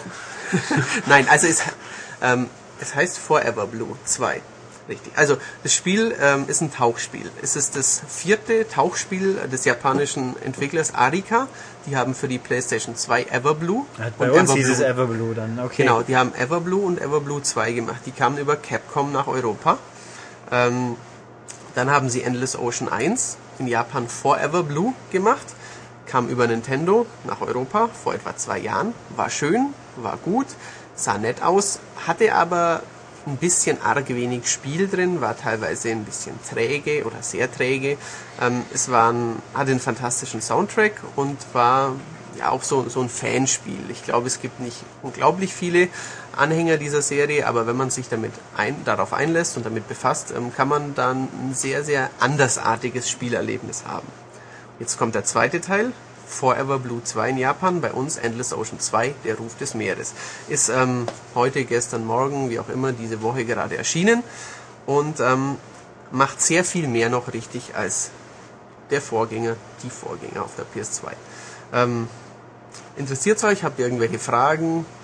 Was ich kann, Standardfrage natürlich. Was mache ich in diesem Spiel? Worum geht's da, wenn ich also tauchen soll? Genau, man soll tauchen, man taucht, ähm, man ballert nicht, man kann nicht sterben, äh, man kann insofern ni- nicht draufgehen, nicht scheitern. Kann man die Fische töten, fangen, essen, sowas in der Art? Nein, zum Glück nicht. Okay. Richtig. Genau. Also ich ähm, kann mir das, ich tauche und ich gucke es mir an. Du tauchst, sammelst Eindrücke, ähm, vervollständigst deine Meeresbewohner-Datenbank, freundest dich mit Delfinen und anderen Meeressäugern an, zum Beispiel Belugas, Narwalen und ähnlichem Getier des Meeres. Ähm, man findet viele verschollene Münzen, man findet alte Gegenstände, Truhen, äh, ganz komische Sachen, die natürlich nie im Meer liegen würden, aber man muss ja 200 Sachen finden, die im Spiel versteckt sind. Ähm, man taucht rum, man entdeckt Höhlen, versunkene Ruinen, Schiffswracks und ähm, muss ab und zu vor Haien ein bisschen flüchten, obwohl die einem nicht wirklich was tun, aber dann kommt halt ein Gefahrensymbol und man muss die irgendwie besänftigen. Gibt es eine Geschichte zu diesem Spiel, was das zusammenhält? Genau. Ähm, jetzt kommen wir zu dem, was es merklich besser macht als den ersten Teil. Denn im ersten Teil gab es zwar auch eine Geschichte, aber oft war die schon so lasch erzählt, dass man einfach zwei Stunden tauchte und das dann wieder einen Schatz fand und dann kam eine kurze Story-Sequenz. Jetzt wird man merklich mehr an die Hand genommen. Ähm, das äh, Lied der Drachen ist ähm, das Hauptthema, ist eine alte Legende. Es geht um ähm, ja, ein altes Volk, das irgendwie mit den Meeresbewohnern kommunizieren konnte. Es geht um Artefakte, mit deren Hilfe die das machen konnten. Und die, also die Artefakte sucht man, die sucht man in Ruinen, man erhält Hinweise, man taucht hier und da, ähm, man lernt verschiedene Charaktere kennen, deren Schwippschwager, Onkel auch mal was einen Schatz gefunden hatte und dann kann man wieder kombinieren. Und ähm, so taucht und rätselt man sich durch ein ähm, auf meinem Wii mittlerweile 35 Stunden langes Spielerlebnis. Und ähm, nicht auf das Ge äh, Geräusch im Hintergrund Nee, achten. Der ich- Ulrich ich räumt nur gerade was. was rum. Richtig. Wenn ihr jetzt dann, wenn ihr dann Wasser hört, dann duscht Ulrich gerade im Hintergrund oder macht was anderes oder isst vielleicht noch was. Oder ist ganz was Naheliegendes, weil wir ja schon so lange hier sitzen und es drückt. Ha, ha, ha. Genau, ähm, da, dazu Bitte. gehst du aber dann doch bitte wieder raus. Das ist allerdings nicht sehr blau wahrscheinlich. Ich hoffe doch nicht. Sonst solltest du mal zum Arzt gehen. Ja. Ähm, richtig. Ich bin jetzt leicht aus dem Tritt gekommen. Es gibt eine nette, eine naive Geschichte, möchte ich mal sagen. Die reißt keine Bäume aus, ist auch ein bisschen holprig, ohne Sprachausgabe äh, ja, erzählt, aber ähm, sympathisch würde ich sie nennen. Genau. Ähm, das Spiel sieht über Wasser okay aus deutlich besser als im Vorgänger. Man hat jetzt eine Insel zur Verfügung, man kann auf der Insel ein bisschen mehr erleben, man kann sich sein eigenes Riff einrichten, man kann dort mit seinen Delfinen trainieren. Also man so kann wie da- seine Wohnung einrichten, ja, ja, man sein Riff ein und Korallen siedelt da Fische an und, so und, und, und, sonst eine, da eine Truhe, wo dann irgendwie ein Fisch und so rein kann. Genau, das ist ein bisschen, man kann äh, ein Lagerfeuer aufbauen und dann dort mit seinem Hund abends die Sterne angucken, weil da ist auch zufälligerweise ein Hund, der mit auf der Insel wohnt. Ähm, Kann man auch so eine, was sind das, sind das Schwefelfackeln, mit dem unter Wasser leuchten kann? Nein. Gibt sowas, so, so, so wenn's, Ja, ich weiß, was dunkel du ist? meinst. Äh, nein, man hat immer seine Taschenlampe dabei so, und eine seinen Taschenlampe. Lichtkegel, der einem quasi alles. Es gibt eigentlich noch diese Hell macht. lustigen Neon-Edding-Blödsinn. Es gibt nach wie vor den Wasserstift. Das ist ein bisschen Blödsinn. Man kann äh, Linien ins Wasser zeichnen mit verschiedenen Neonfarben, weil manche Fische ähm, mögen das und die freuen sich dann und dann erhält man quasi einen zusätzlichen Logbucheintrag. Ähm, wie gesagt, über Wasser sieht's ganz nett aus, schon ein bisschen letzte Generation mäßig manchmal mit holprigen Animationen, aber unter Wasser sieht's echt schön aus. Ähm, der, die Lichtbrechung, die, die, die Spiegelung und die, die einfach das, irgendwie die Lichtsituation unter Wasser wird sehr schön auf dem Wii wiedergegeben. Die Fisch- und Tiermodelle sehen echt toll aus. Also nicht ganz so gut wie Afrika auf der PlayStation 3, aber die sehen schon, schon wirklich sehr schick aus für ein SD-Spiel. Ähm, ja, Die Frage ist jetzt, was motiviert, motiviert mich, das zu spielen, wenn ich da nicht so viel machen kann? Also ich, ich erkunde ein wenig das Meer, aber das war's dann ja auch schon so wirklich. Also, Also in Es Teil 1 würde ich da voll zustimmen. Das war schön und nett, aber es fehlte einfach was. In Teil 2 ist es deutlich besser. Man erkundet eben nicht nur mehr hier das Meer und guckt und da, sondern man hat schon wirklich bei jedem, fast jedem Tauchgang den Auftrag, ähm, taucht doch bitte an dem Riff in das Wrack und findet es. Danach kommt eine Story-Sequenz. Man kann dann Nebenaufträge, Fotoaufträge, Tauchführungen für andere Leute übernehmen. Und dann ähm, kehrt man wieder zurück und sagt, hey, ich rede doch mal mit dem und dem Auftraggeber, der hat nämlich eine Perle in der See von bla bla bla gefunden und ähm, dann führt mich das wieder zu einem Artefakt. Und ähm, ich verfolge also schon merklich die Story. Gegen Ende ähm, wird es dann ein bisschen dramatisch. Mal kommt ein Felssturz in eine Höhle eingeschlossen, der Funkkontakt zu den Leuten oben fällt aus. Ähm, dann kommen, kommt eine, äh, ja, wie nennt man das bei Walen? Das ist, ist das ein Rudel? Nein, wie nennt man eine? eine Herde? Eine Herde ist auch nicht. Ein Schwarm und dazu sind Nein, sie zu groß. ich glaube, es ist bei Herde, Wahlen, ich glaube eine. Herde. also ein ganzer Schwung Wale, der Können ja mal fragen. Das Der ist ja vorne, aber was mit Wahlen zu tun der ein hat. Seebeben oder ähnliches auslöst und dann wird es ein bisschen dramatisch. Ähm, Warte mal, die Wale lösen Seebeben aus? ja, weil sie mit Ja, ihren, haben- weil, weil sie wo dagegen Das ist, ich glaube, das Also- ist dieses typische japanische. Die Wale sind böse, die verursachen die ganzen Seebeben Nein, vor nein, Japan, nein, deswegen müssen wir die töten. Nein, nein. Das, könnte man Also schon ein- interpretieren. ist ein definitiv ein Spiel auch für Tierfreunde. Wer Tiere gern hat, wer Spaß hat, ähm, die zu entdecken und so, ähm, da kann man lange Zeit mit verbringen. Ähm, was jetzt in der, keine Ahnung, japanischen Walfang-Ding, ähm, also man kann Tieren nichts tun, was vielleicht nicht 100 oder was nicht hundertprozentig ähm, doll ist. Man kann ähm, in seinem Aquarium Delfinen Tricks beibringen und so. Das ist ja in echt für die Tiere nicht gerade ein Spaß. Ähm, könnte man von Peters Seite zum Beispiel jetzt anprangern, dass es im Spiel als tolles Hobby und als super dargestellt wird, aber es ist im Allgemeinen schon ein tierfreundliches Spiel. Genau. Also wer sich jetzt kein äh, Delfinarium leisten kann, der kann dann Endless Ocean kaufen. Ja, wir, Zum sagen, Beispiel, ja. wir können also abschließend sagen, Endless Ocean taucht was. Es taucht was, ja, richtig. Und es gibt, ich bin wieder groß. es gibt deutlich mehr Gimmicks und mehr Sachen zu finden als im ersten Teil. Was schlechter ist, ist der Soundtrack. Im ersten Teil ähm, wurde der von einer, ich glaube, neuseeländischen klassischen Sängerin, also Sopranistin oder ähnliches, eingesungen. Die heißt Ducell? Nein. Ducell Francis? Hayley Westenra, Hayley Westenra, ähm, die ganz ruhige, schöne, melancholische äh, Lieder gesungen hat. Und im zweiten Teil ist, ist die zwar in Form einer Band, wo sie auch mitsingt, ab und an dabei, aber ähm, es ist nicht mehr so viel schöne Musik dabei und ein bisschen mehr Fahrstuhlgeplänkel während der Tauchgänge. Erst am Schluss kann man dann freischalten, dass man jegliche Musik irgendwie immer hören mag und dann wird es auch besser. naja, Schönes gut. Spiel. Schönes Spiel. Gehen wir zum nächsten Spiel, das böse ist irgendwie. Das ist auch schön. Ja, aber es ist gemein und, und, Man, du kannst Böse. gemein sein. Man kann in Ja, dem Spiel aber, Aber auch es nett ist auch sein. äh, romantisch. Und das ist kann auch so ja, es ist eine, eine große Liebesgeschichte. Richtig. Ähm, wir reden von Dantes Inferno.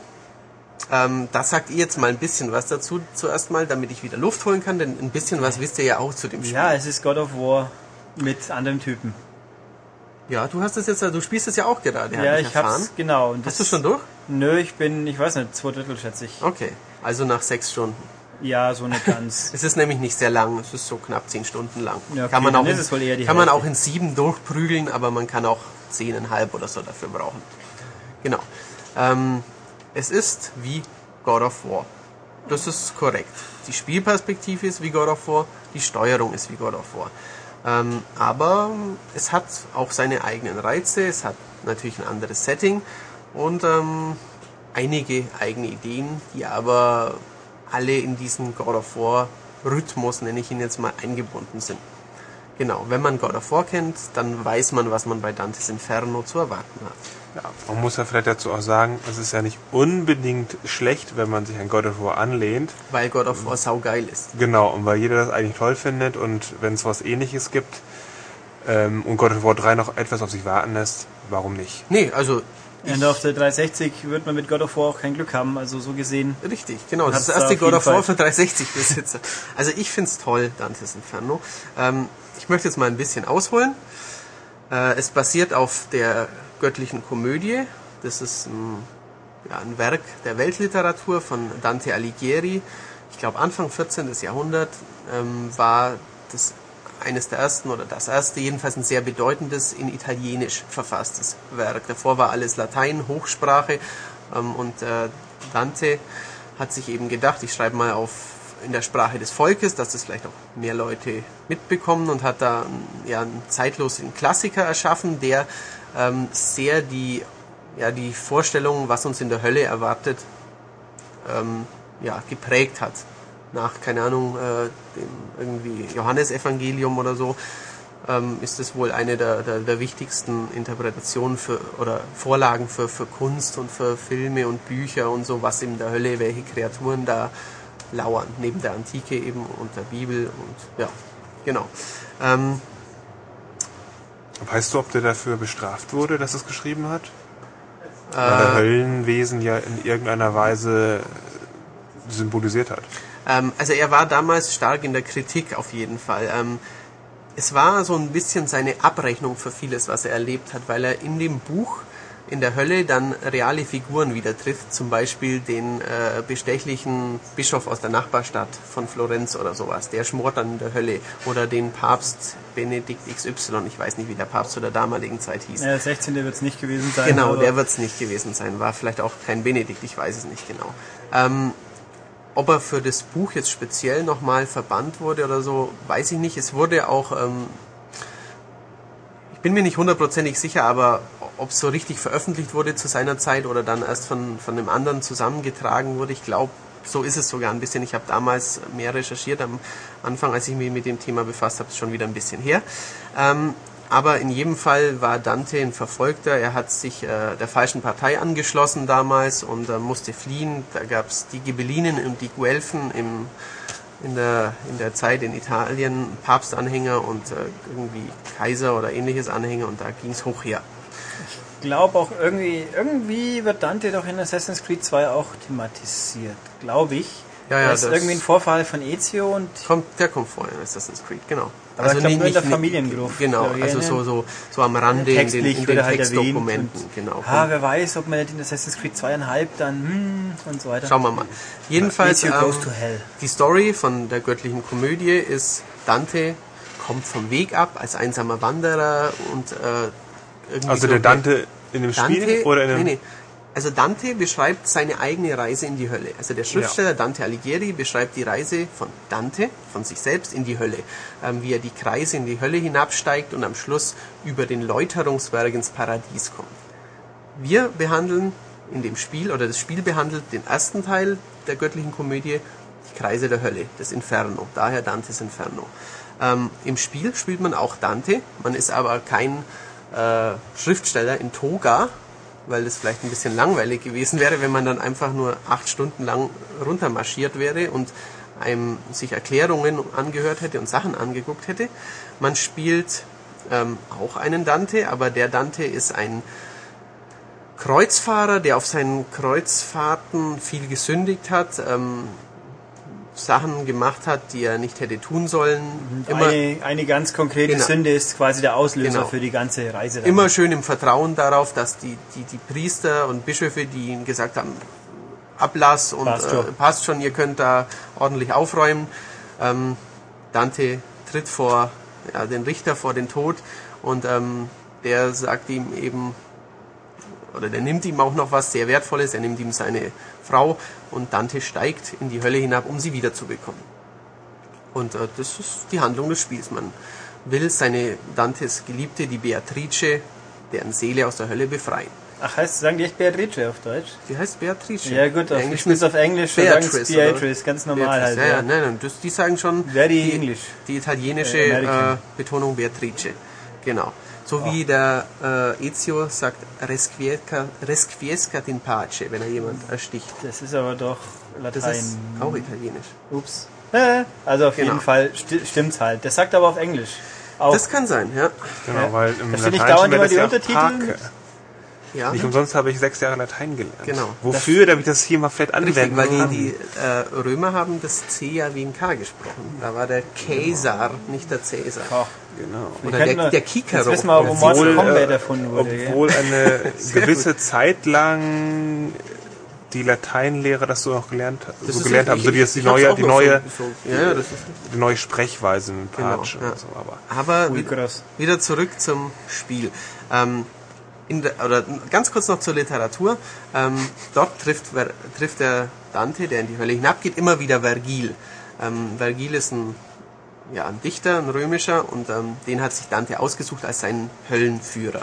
Den gibt's im Spiel auch und der sagt einem, den trifft man ab und an und der sagt einem immer, ah, dort schmor, schmoren die Sünder des achten Kreises, Ja, die Ehebruch begangen haben. Das Und ist so quasi die Litfaßsäule, Info-Litfaß, wo man einen Knopf draufdrückt und dann sp- sagt er zwei Sätze und dann geht man Genau, weiter. er spricht in Versen, die ähm, im Okay. Deutschen tut das. Ich spiele natürlich die deutsche Version. sich das?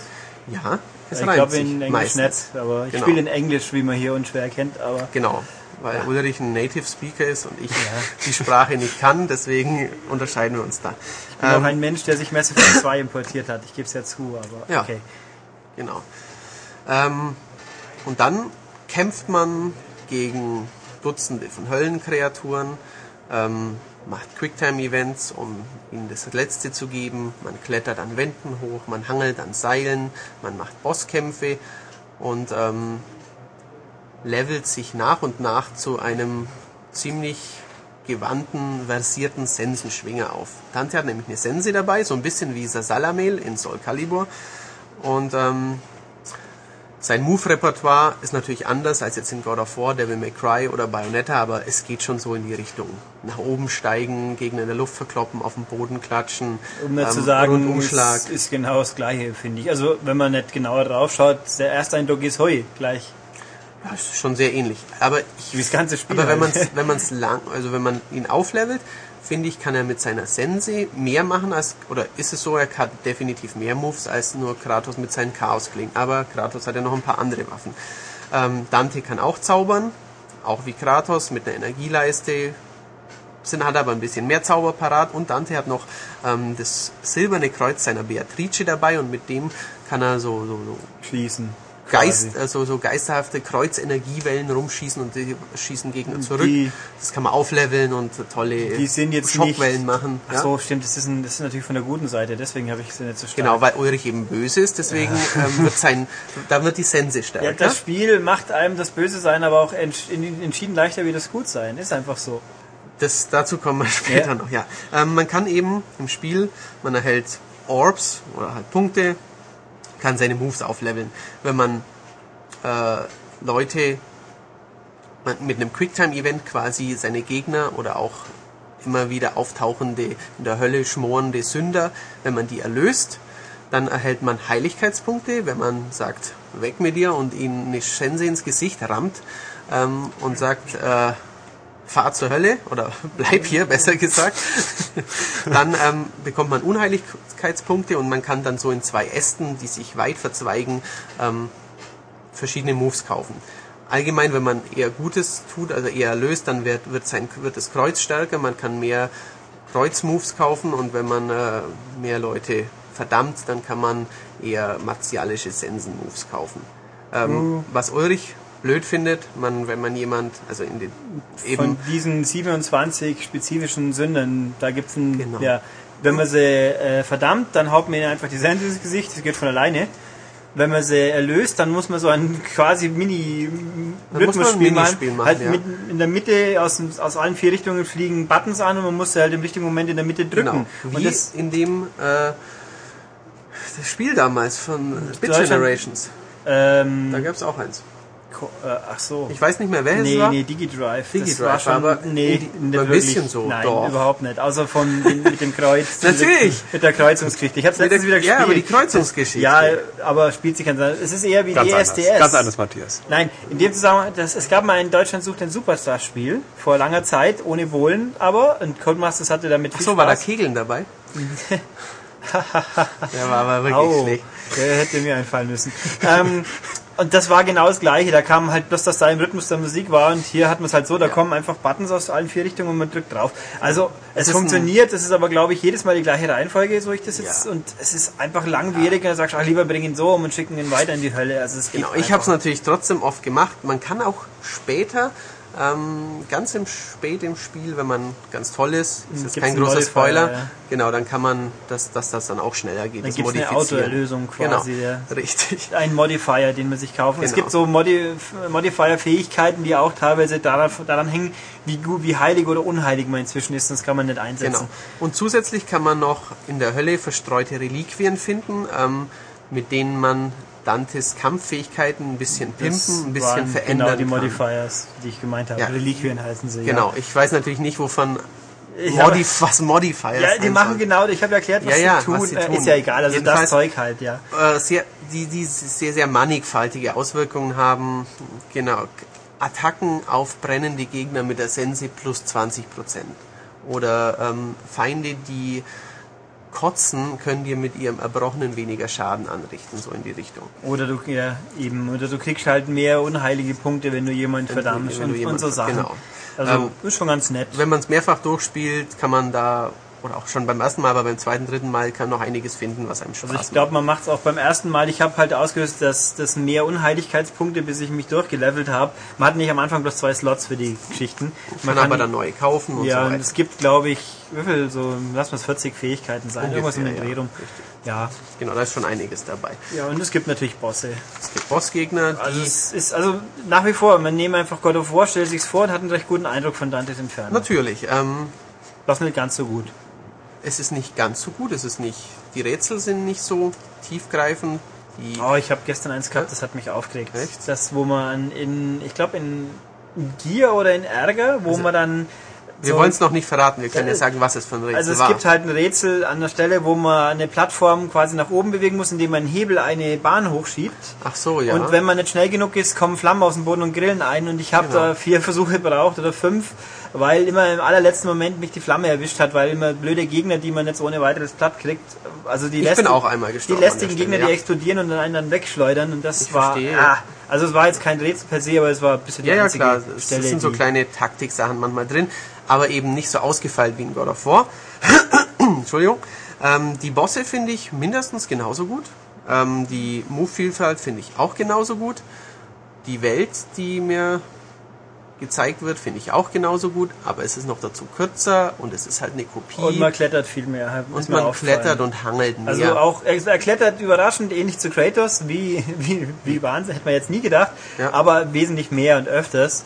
Und gut, das Hin- und Herschwingen an den Lianen, das ist okay, aber also die Klettereien sind auch so irgendwie, ja, er muss halt den Weg zurücklegen, jetzt lassen wir mal wieder ein bisschen klettern. Also das sind halt so die Verbindungsglieder zwischen den einzelnen Höllenkreisen.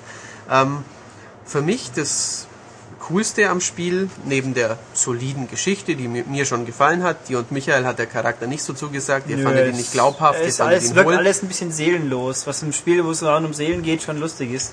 Wie gesagt, das ist persönlicher Geschmack. Ich fand die Story schön, hat hat das alles gut gefallen.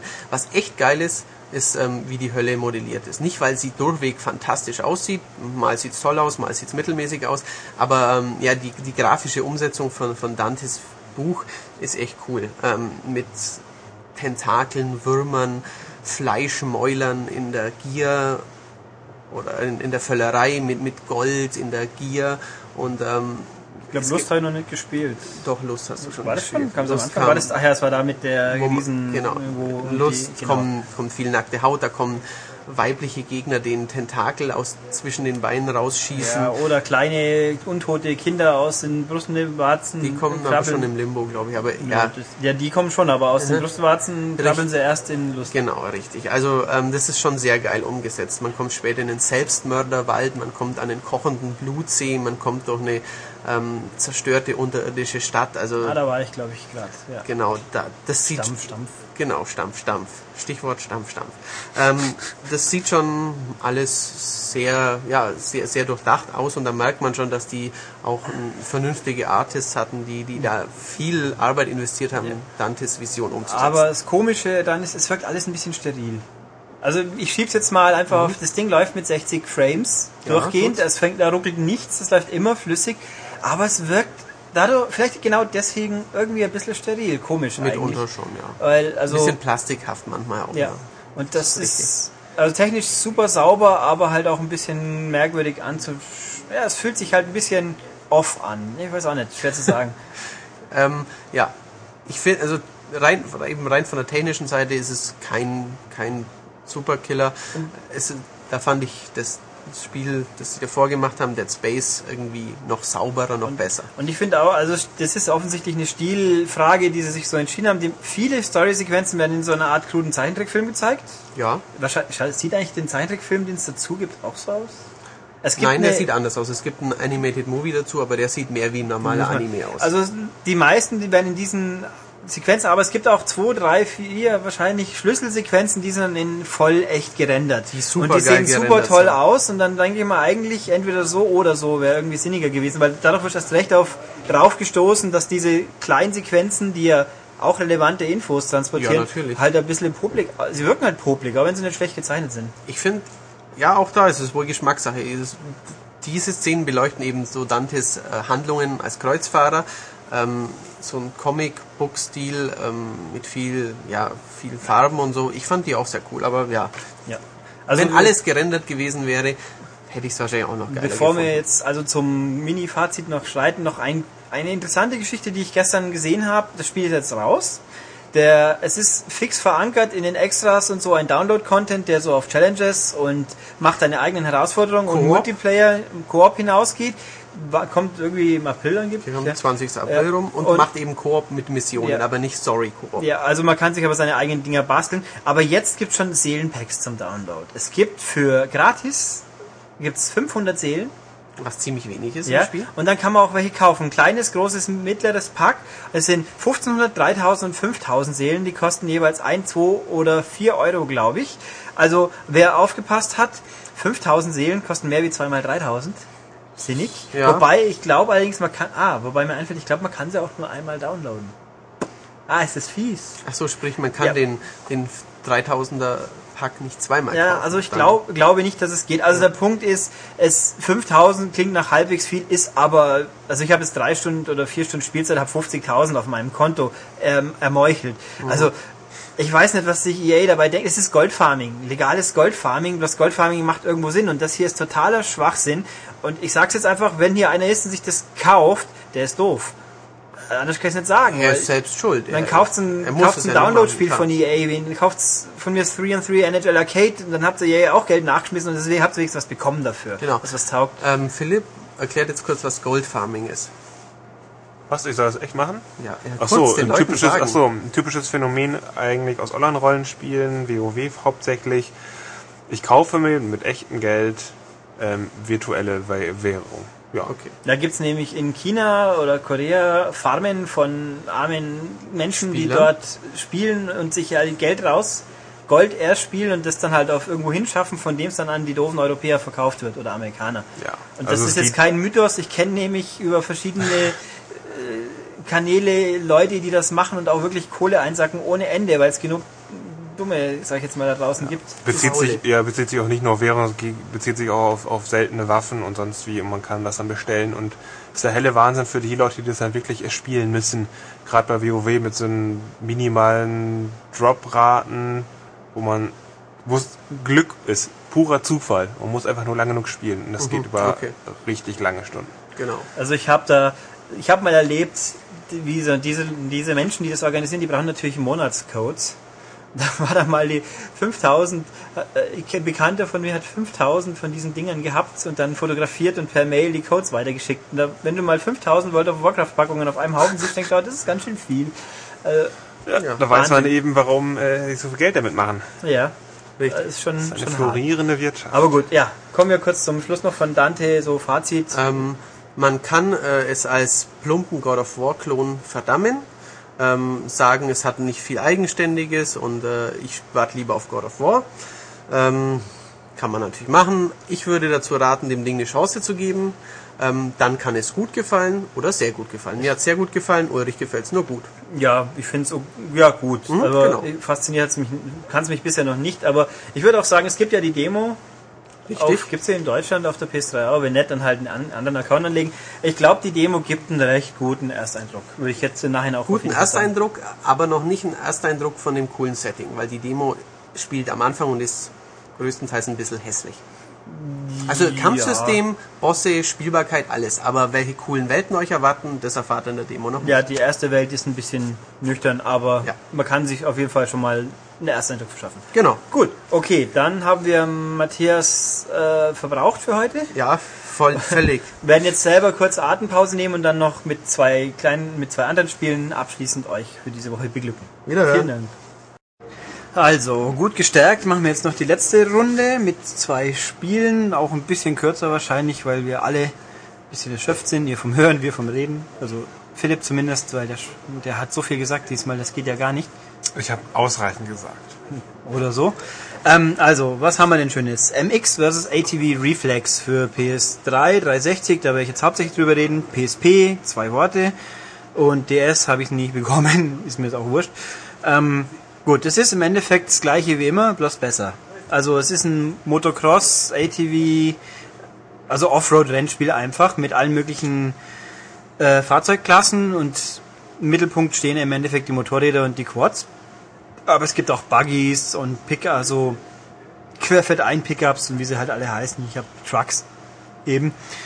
Ähm, ganz kurz, bevor ich zum Interessanten komme, die PSP-Version ist im Endeffekt einfach eine Standardfortsetzung von den letzten paar Teilen, sprich man fährt halt Rennen auf äh, Supercross-Stadionkursen oder in der Natur, aber sonst hat sich's mit besonderen Features, also hm, ganz okay, aber nicht wichtig. Spannender sind die PS3 und 360-Fassungen, weil auch da fährt man natürlich einfach durch die Natur.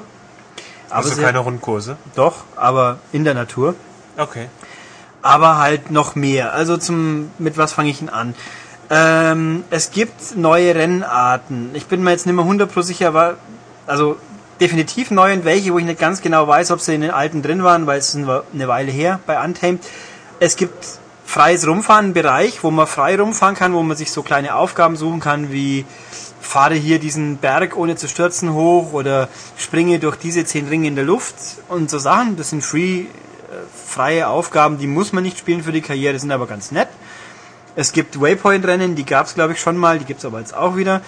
Es gibt Stadion-Rundkurse, es gibt normale Rundkurse und es gibt Omnicross. Omnicross sind quasi erweiterte äh, freie Kurse, so zweieinhalb Minuten meistens pro Runde, wo alle Fahrzeugklassen auf einmal rumkurven können, also Motorrad neben Truck.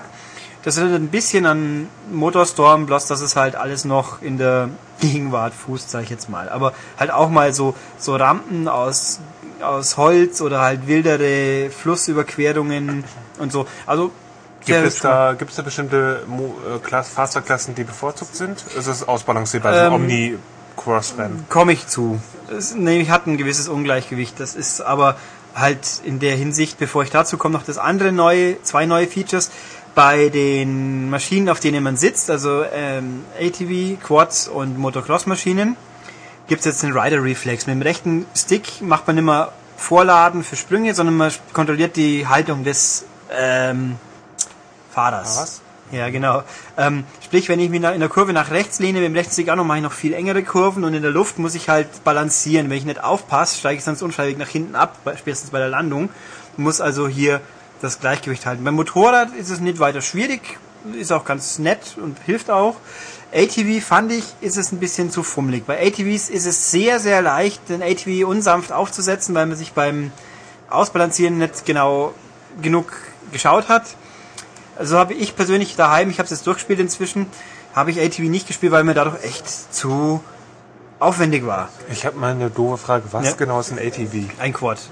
Achso, das ist gleich. Diese du- Dinger, ja, Genau, weil du gesagt hast, du hast nämlich gesagt ATVs und Quads und irgendwie Habe ich? Quad okay. weiß ich, aber also für die Zukunft ist der Rest dieses Beitrags ATV und Quad sind ein und dasselbe. Okay. Nee, mir ist bloß das Spiel heißt halt ATV, aber eigentlich nennen wir die Dinger Quad und naja. Also diese Dinger sind an sich cool zu fahren, aber durch das Balancieren werden sie ein bisschen schwieriger, wie wie es mir jetzt ganz recht war. Wer also Anspruch will beim Fahren, nimmt die ATVs. Ich nehme lieber die Motorräder. Ähm, und das letzte Feature, was ich persönlich richtig toll fand, die Grafik vom Spiel ist jetzt nicht super umwerfend, aber gut. Aber vor allem die Boden, die Böden, Untergründe deformieren, so wie bei Sega Rally damals. Sprich, ich fahr, wenn ich da fahre, ziehe ich mit meinen Rädern Furchen. Und bei den leichteren Maschinen, also auch wieder Motorräder und Quads, merkt man das so richtig heftig. Das wirkt sich absolut aufs Fahrverhalten aus. Und ich finde das ziemlich cool. Also nach drei, vier Runden gibt's halt so, gerade in den Supercross-Kursen, in den Buckeln, schon Furchen. Wenn man in denen fährt, gut. Wenn man über die drüber hoppelt, ist es unangenehm. Finde ich ein tolles Feature, hat, funktioniert echt gut. Ähm, ja. Gut, dann gibt's halt, und Freestyle, also es gibt, in der Karriere gibt's dann noch Freestyle-Wettbewerbe, wo man in einem Stadionkurs über Rampen fährt und Tricks macht. Tricks funktionieren, aber waren mir auch ein bisschen zu, äh, man macht leicht zu viele und legt sich auf die Schnauze, weil der Trick nicht fertig ist, bis man landet, aber funktioniert auch. Karriere ist halt im Endeffekt verschiedene Wettbewerbsklassen, fahr mehrere Rennen und so weiter. Also Standard ist abwechslungsreich. Es gibt pro Wettbewerbstyp, ich glaube, sechs Kurse sind es meistens. Die Supercross-Kurse fand ich nicht ganz so spannend. Die frei, Freeze, die Omnicross-Kurse sind sehr cool. Die gehen auch mal so in den Schnee hinauf, auf Bergen hoch, also auch mal ein bisschen steilere Kur ähm, Passagen wie sonst üblich. Und die normalen Standardkurse, Motocross-Kurse sind auch echt hübsch. Also ich finde sie gut, abwechslungsreich, machen Spaß. So, ähm, was Philipp vorhin gefragt hat, Fahrzeuge. Gibt es Fahrzeugklassen, die bevorzugt sind? Also in den normalen Rennklassen gibt's halt nur fahr 2, fahr MX oder ATV oder fahre ein Auto. Da mischen sie sich nicht. Also man fährt normals Auto gegen Auto und zwei offenes Vehikel, sag ich mal, gegen offenes Vehikel. Okay, da sind die Chancen also Ja. auszugleichen. Bei den Omnicross-Rennen eindeutig, die Autos sind einfacher. Du kannst natürlich mit dem Auto, mit dem Motorrad kann ich so ein Auto mal relativ leicht runterfahren. Also Kollisionen mit Computergegnern gibt's gerne und oft und diesen meistens führen sie dann eher zum eigenen Sturz wie andersrum. Und wenn man natürlich in dieser Konstellation sowieso. Also mit Autos, bumm. Und sie sind auch, die Rennen mit Autos sind auch einfach leichter, weil die haben mit die, die Bodengeschichten wirken sich bei Autos weniger aus, auch logisch, sind ja viel schwerer, die drucken halt einfach durch. Ähm, ja, also die Autorennen sind einfacher und nicht ganz so spannend dadurch, aber auch gut. Kann ich bei dem Auto dann eigentlich auch diesen Rider-Flex machen? Also Nee, nee, da so neigen? also, es fällt auch Ähm, weg. Fällt eigentlich weg. Ich, also mir ist es nicht, ich hatte nicht, ich hatte nicht den Eindruck, dass sich's auswirkt, sag mal so. Ich habe es jetzt lang genug gespielt, um dann müsste mir eigentlich auffallen, bilde ich mal ein. Nee, das ist ja. Also Okay. Autos für Einsteiger, aber eigentlich der Reiz des Spiels liegt ja in den Quads oder Motocross. Prinzipiell äh, ja. Also für die Karriere muss man alles spielen. Gestört hat mich nur die letzten paar. Der letzte Cup jeweils in jedem Wettbewerbsart ist völlig unnötig gesteckt. Man muss alle Strecken fahren und man muss meistens Qualifikation, entweder ein Qualifikationsrennen vorher fahren oder die doppelte Rundenzahl. Also einfach, kennen wir alle schon, jetzt fahr einfach doppelt so lang. Das ist Schikane. Mein Gott, ist halt so wie bei Rennspielen üblich. Ich meine, wer die Forza 3 Karriere überlebt hat, der lacht über sowas. Also ganz ehrlich. Äh, den schockt nichts mehr. Ähm, ja, was gibt's noch? Online geht's mit bis zu zwölf Leuten, soweit ich's probiert habe und mal Gegner gefunden hat, weil die Army-Version gibt schon länger, die habe ich gespielt. Hat gut funktioniert. Es gibt Minispiele, wo man so Tron-mäßig Linien zieht. Da habe ich keine Gegner gefunden, da kann ich relativ wenig zu sagen. Also sie funktionieren, aber okay. Nö, also ich fand's gut. Also wer MX vs. ATV mal sowas grundsätzlich probieren will, der hat hier das richtige Spiel gefunden. Ach so, umsetzungstechnisch, die PS3-Version hat traditionell, ist es bei Motocross-Spielen von THQ immer so, sieht auch diesmal ein bisschen weniger gut aus. Also nicht so dramatisch wie noch bei Untamed, aber man merkt's. Aber macht trotzdem Spaß. Ja, Okay. noch Fragen? Nö, Okay, vollkommen klärt. Alles geklärt. Und ja, äh, wenn alles gut geht, könnte ich zu MX vs. ATV und anderen THQ-Sachen nächstes Mal noch ein paar sehr interessante Zusatzinfos parat haben. Da arbeite ich an was, aber das sehen wir nächste Woche, ob es geklappt hat. Haha, Orakel, Orakel. Und jetzt zum Schluss haben wir noch ein Spiel. Das ist was Besonderes. Das ist nämlich, es tut was Gutes für die Welt. Es ist ein Non-Profit-Spiel. Genau. Nämlich diese Woche auf Xbox Live Arcade Chime nennt sich das Ding.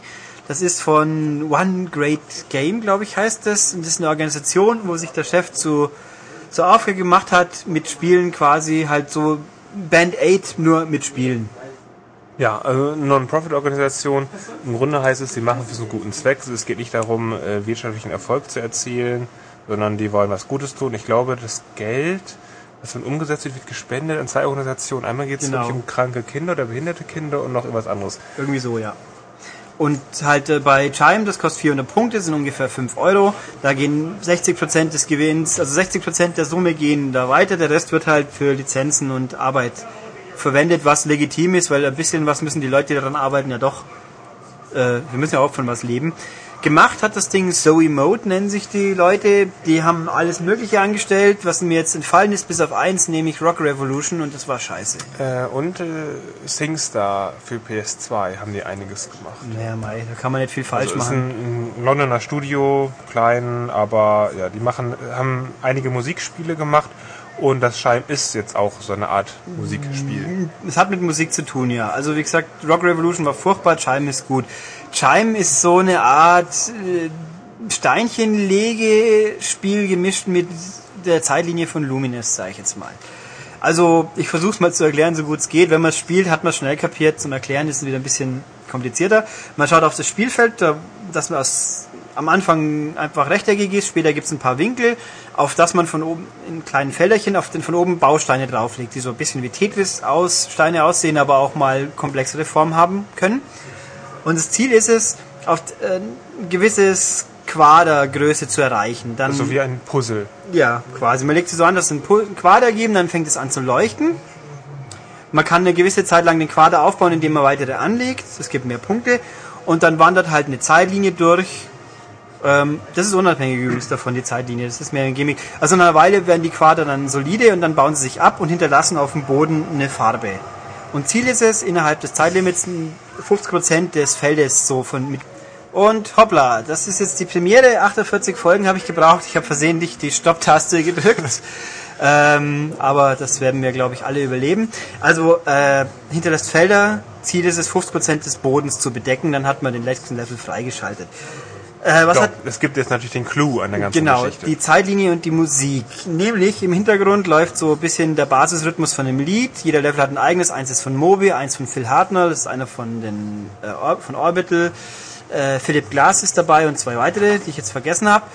Und die Teile, die man hier ablegt auf dem Spielfeld, die geben auch Töne aus. Und wenn die Zeitlinie drüber läuft, werden die angeschlagen quasi. Und je nachdem, wo und wie diese Dinger liegen, klingt alles ein bisschen anders. Also es ist, sprich, die abgelegten Steine manipulieren die Musik. Es klingt immer harmonisch, das ist sehr cool und es ist einfach ein nettes Gimmick. Ja, und je besser man ist, desto vollwertiger ist dieser Ja, Song. je, je mehr man drauflegt, desto mehr hat man quasi vom Song, das stimmt. Ja, das ist halt einfach das ganze Spiel. Also es ist ein auf, auf Punktejagd ausgelegt, weil wenn man jetzt innerhalb des Zeitlimits das komplette Feld volllegt, wird das leer geräumt, man kriegt viel mehr Punkte beim nächsten Feld, das dann komplexer wird. Ähm, und ja, das war's. Viel Ja. mehr fällt mir auch spontan nicht so ein. Es spielt sich gut, es ist nicht das ist nicht ganz einfach. Am Anfang kriegt man für Leute, die Achievements sammeln, allein fürs Kaufen, für die gute Tat kriegt man 50 Punkte geschenkt, wenn man startet. Ist ganz witzig. Grafisch ist es sehr nüchtern gehalten, ein bisschen so Neon, Linien, Quader-Look. Ja, nichts Spannendes, aber minimalistisch, stylisch, nett.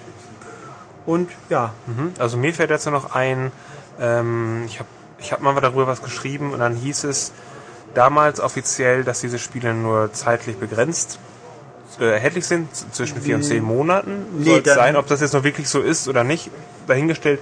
Das Ding ist aber, ähm, dass es scheinbar jetzt das erste Spiel ist von Richtig. dieser Reihe oder die die Organisation da Mhm. irgendwie aufruft. Da sollen noch ein paar andere Sachen kommen und da hat unter anderem ja äh, das Parappa the Rapper Studio genau. zugesagt. Shana, äh, Nana Onsha, der Matsu Genau. oder wie er heißt der.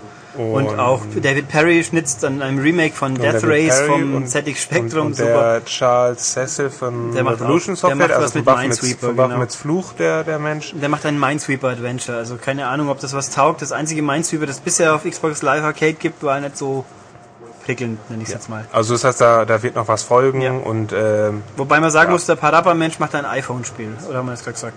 nee, haben wir nicht Dann habe ich gesagt. jetzt gesagt. Gut. Nee, in der, in der aktuellen Edge war nicht auch ein Artikel drüber, deswegen weiß man auch ein bisschen mehr. Was Chime angeht, so ich das verstanden habe, die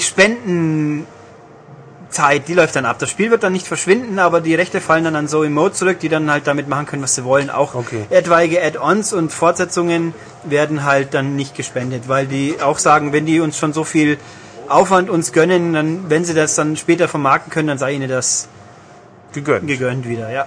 Nee, also ich hätte, ich würde sagen, Chime, ich hätte es auch ohne diesen guten Gedanken für 400 Punkte, würde ich sagen, kann man es kaufen. Das ist schön, dass es mal wieder ein Spiel gibt, das billig ist und das dann auch was taugt. Also, ja, ist okay.